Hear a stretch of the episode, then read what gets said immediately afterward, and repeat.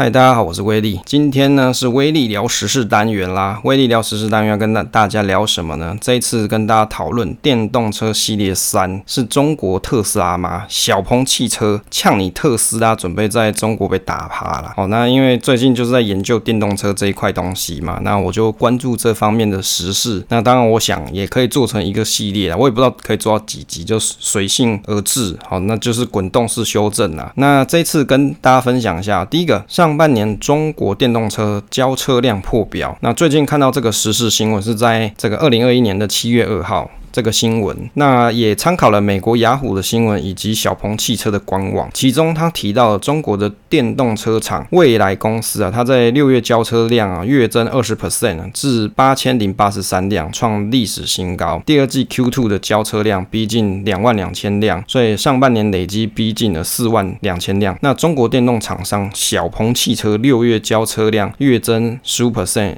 到这个六千五百六十五辆，创历史新高。第二季交车量逼近一万七千四百台，第二季也卖了这个一万七千三百九十八辆汽车，比同期增长四百三十九 percent。那这个小鹏啊，他还计划在二零二一年的第三季推出这个量产型的 P 五家庭友好型智能轿车，预计在二零二一年的时候第四季可以交车。那交车之后，P 五就成为全球首款量产智能电动汽车，而且具备这个光达技术。我的。新的是电动车在中国的成长啊，真的很快速诶，比起同年度增加不少，就增长很多啦，让我也对这两间公司啊更好奇一些。新闻中还有提到这个光达技术是是高达吗？钢弹吗？这个东西其实我不是很了解，可以来研究看看。小鹏汽车在零零八九三这个车车 ETF 就是我们之前跟大家分享过的，在七月二号里面的观察啊，看起来成分的占比是二点四三 percent，也就是有相当的。的一个占比在啊，当然不是非常非常多，但是也是占了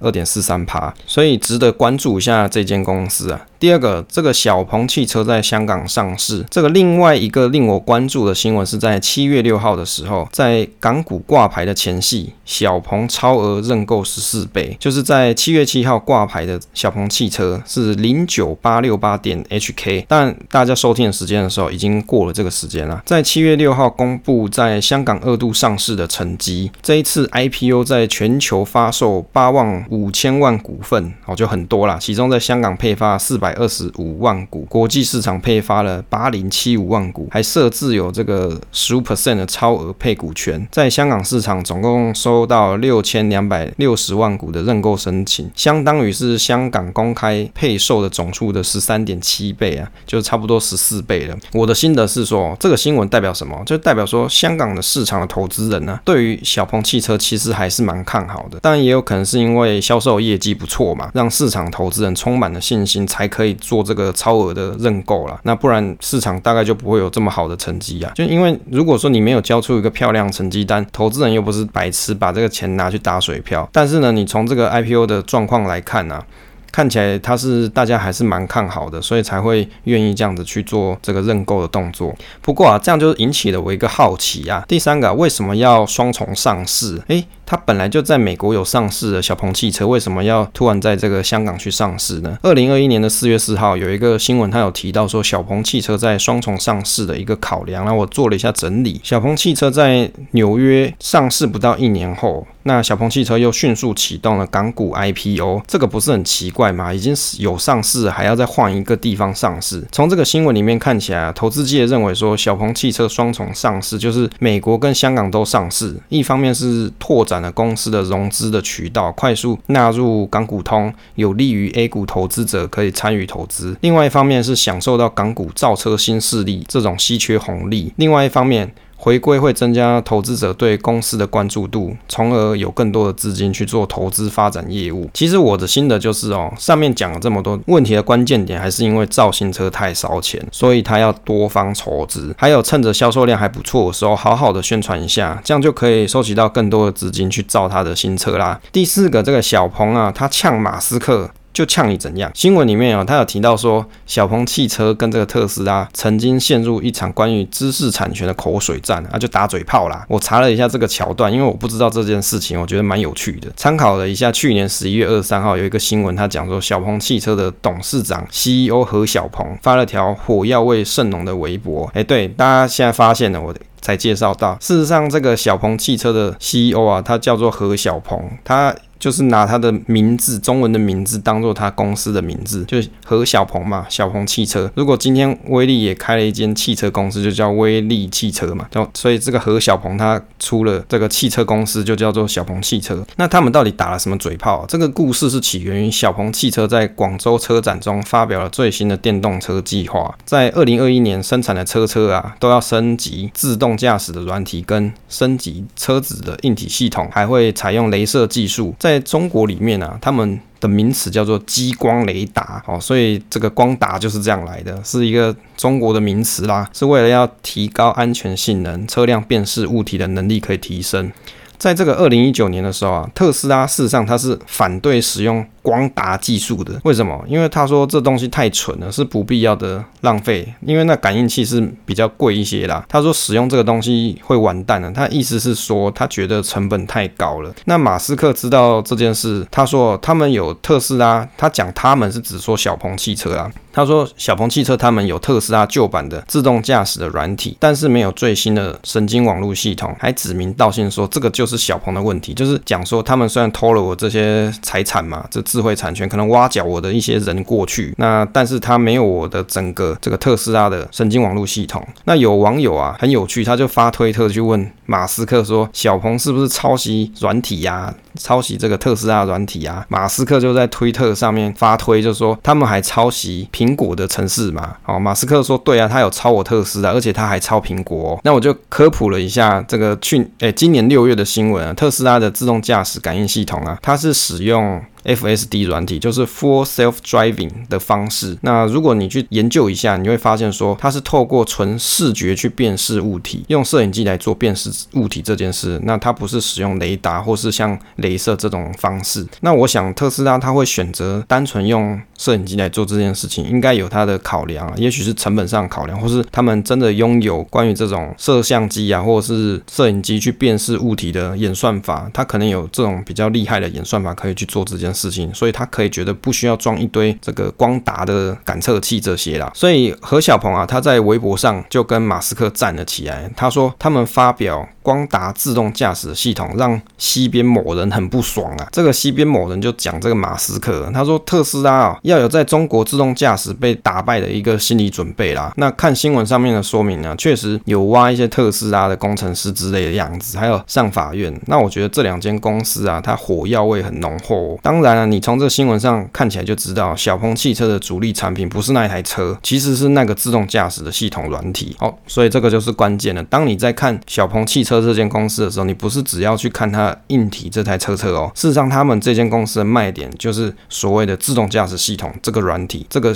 在中国里面的自动驾驶的系统软体。为什么要强调中国？我相信在中国去发展自动驾驶的技术，它一定会有所谓的地理优势，因为中国嘛，他们这间公司就是 local 当地的，所以他对于中国当地的地形地物甚至气候，他们是比较了解的，所以。他所设计出来的自动驾驶系统软体，我相信是比外国人洋人进去设计可能更地道，更符合当地人的需求。在去年十二月六号有一个新闻啊，何小鹏他说明年打趴你特斯拉，哎，现在已经是明年了嘛，就二零二一年啊。相对于这则新闻发的时间，已经已经是二零二一年了。他说要打趴特斯拉，这个何小鹏他反讽马斯克，他说小鹏的成就让西边某人很不爽，那呛说二零二一年小鹏在大陆的自动驾驶领域要打趴特斯拉。那二零一九年因为中国政府它电动车的补助有退。退出了，就是减少一些补助，还有因为二零二零年的疫情，那小鹏汽车跟这些大陆新能源的车厂啊，事实上你从二零二一年这个时间点来看，它表现是还不错嘛。刚才前面有跟大家介绍，我觉得还算蛮厉害的。那有一篇新闻我阅读到，我觉得蛮有意思。对于想投资小鹏汽车的人，或是你持有车车 ETF 的朋友，应该要关注一下这则新闻。这个新闻的标题是叫“小鹏的成长焦虑”啊，造电动车真的很烧钱的。在这个文章里面是北京。新浪网它所发布的。当然，这个内文很长啦，我只分享我看到重点跟整理的逻辑脉络。其中，在德国有一个分析师表示，小鹏汽车的毛利率提升主要得力于它有一个软体叫做 XPilot 的软体这一套收入。哦，那它因为这套软体有一些收入 income 进来，还有它有比较低的一些材料成本，才会有这些好成绩。那在它的预估里面，就是分析师他都会做一些公司的估值嘛，他的推估里面啊，小鹏在 Q1 就是今年二零二一年的 Q Q1 的汽车销售毛利。率大概是九点七 percent，但是小鹏 Q1 的毛利率事实上已经高于这样子的预期了。但是所以呢，这样听起来小鹏汽车是一帆风顺嘛？大家想要投资是不是代表他们很赚钱啊？事实上，这间公司还处于净亏损的状态，Q1 还亏损了七点九亿元哦，上个季度是亏了七点八亿元。小鹏的说法是说，因为他们要研发新车车啊，所以很烧钱，持续投入研发经费，因为你要一直去开发新的软体嘛，或是开发新的车子给使用者。更好的使用体验，你当然要一直投入经费，而且要请很多天才，请很多厉害的这个城市工程师或者是硬体工程师，你才有办法做这些事情。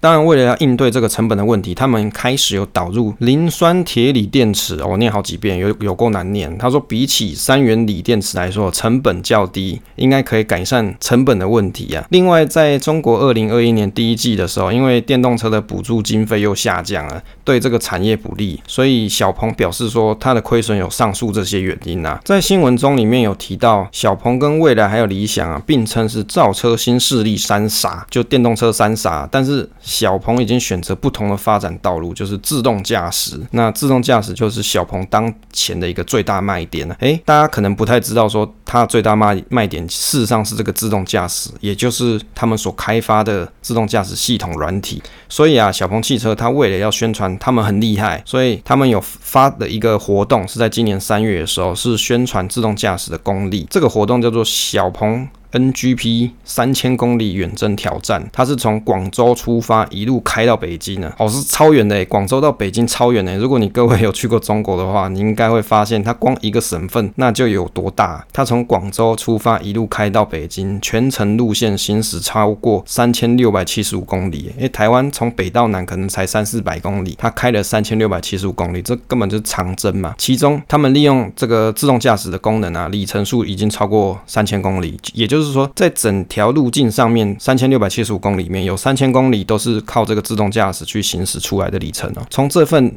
报告里面啊，这个数据里面去看出来，目前自动驾驶的营收靠软体赚钱的能力啊，还不是很大，因为不够普及啊。但是给人的这种本梦比很高，未来的想象空间就很大。我进一步调查了一下小鹏的这个长征活动，那台湾就没有这个吗？好像特斯拉也没听说有这种活动。它这个活动是采取每天接力的方式，邀请。一共两百二十八个嘉宾啊，去驾驶小鹏 P7 这台车，基于自动驾驶辅助驾驶，啊，自动导航去辅助这个 user 就用户去驾驶车辆，平均行驶的里程有两千九百三十公里，然后这个变道超车的总次数有六千两百四十五次，而且它有通过匝道的总次数有一千两百一十五次，通过隧道的次数有一千三百零八次，这听起来真的是蛮厉害的，因为这个一路上的行程啊，刚好是在中国的春节多变的节气。从南到北穿越当中，还要经历一些大雾啊、暴雨啊这种极端天气，因为你从南开到北边嘛，这一路上的气候当然是很多变化，气候变化很大的情况底下，而且又行驶条件很复杂，就刚才有讲到一些隧道啊、匝道啊，你还要超车啊这些，他们都是用软体全程做辅助。那在变换车道跟匝道的这些，或者是经隧道出来这样子的成功率，大概是九十几 percent 以上哦。另外，他们还将这些数据公开给外界，让大家可以去看他们厉害的数据，就很有自信，就是他敢做这件事情，他也敢。把这个数据拿出来给大家做检视，有点呛虾味道，就说，哎，你测试啊，或是你其他未来汽车，你们想要打趴我这个中国的自动驾驶导航技术的话，你们不相信我没关系，我搞这个活动给你看，全程直播，而且我还把这个 raw data 这个 data 都放在这个网上哦，他们中国人最喜欢讲网上嘛，放在这个网上给大家去 review，你可以去检视我是不是真的这么厉害。所以你看，小鹏汽车是蛮有野心的哦，就是你不怕人家去检查你你的这些 data 数据，去找出你可能的毛病。那我的心得是说，我觉得他们的辅助系统啊，真的看起来不错。当然也有可能是因为地主优势的关系，所以对中国的地形跟交通非常的克制化，难怪他有信心去呛这个马斯克。其实就小鹏汽车的核心业务啊，它事实上就是做软体。当然，为什么小鹏汽车它的核心业务是做软体，会在之后的集数跟大家做分享哦。它是有一个历史典故，就是小鹏汽车的由来这样，因为他们想做全自动的自动驾驶汽车，因此软体才是他们的灵魂。但问题点是在这个时间点上，自动驾驶的软体并不是这么好用哦。因为为什么？因为有可能要因应自动驾驶的这些环境并没有 ready，所以你会发现，即使他做这个长征这个活动，他还是有人在里面去操控某些路段。